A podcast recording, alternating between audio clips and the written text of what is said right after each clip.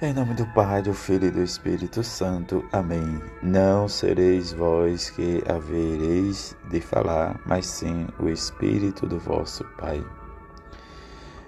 Terça-feira da oitava do Natal.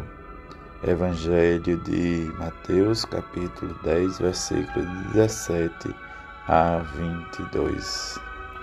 Naquele tempo disse Jesus aos seus apóstolos: Cuidado com os homens, porque eles vos entregarão aos tribunais e vos açoitarão nas sinagogas. Vós sereis levados diante de governadores e reis por minha causa para dar testemunho diante deles e das nações.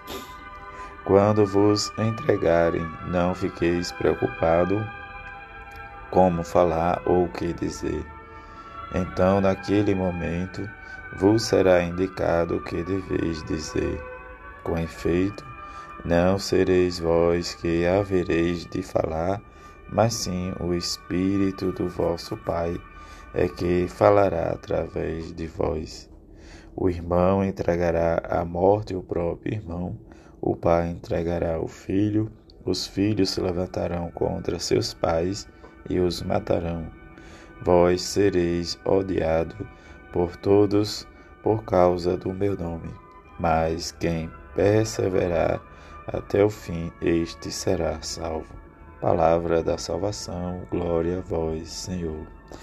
Nesta oitava do Natal, em que hoje a igreja celebra Santo Estevão, protomártir, diante desta festa em que diz a biografia tirada de vida dos santos para todos os dias da minha biblioteca católica. Há uma boa razão para acreditarmos que Santo Estevão fosse um dos setenta e dois discípulos de nosso bem-aventurado Senhor. Após a ascensão, ele acabou escolhido como um dos sete diáconos. O ministério dos sete foi muito frutífero mas esteve em especial cheio de graça e fortaleza, fazia grandes milagres e prodígio para o povo. Inúmeros adversários se levantaram para dispor, disputar com ele.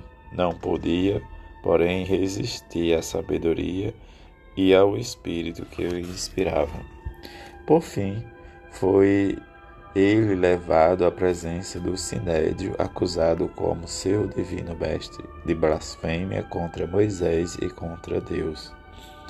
Desmentindo, censurou os anciãos por seu coração duro contra o Espírito Santo e pelo assassinato do justo. Ardia de ódio e rangia os dentes contra ele.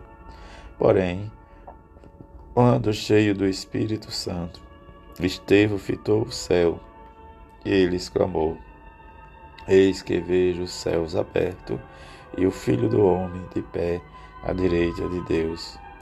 Então atiraram-lhes todos contra o santo, arremessando para fora da cidade e apredejando até a morte.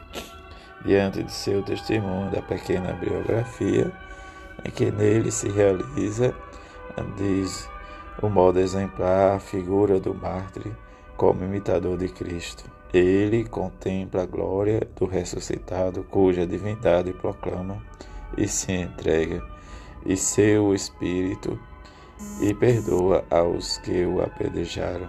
Diante dessa circunstância do testemunho, em que a própria palavra de hoje nos diz, diante de abrir as portas, ó Abriram-se as portas do céu para Santo Estevão, que foi o primeiro dos mártires e por isso coroado triunfa no céu.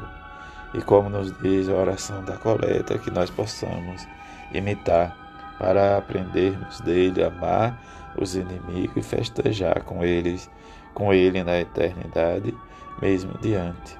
E também rezar pelos nossos perseguidores, pelos perseguidores da igreja como nos diz o testemunho, diante também da leitura em que os seus algozes né, o acusaram e ele vai realmente ver e render ação de graças pela sua morte.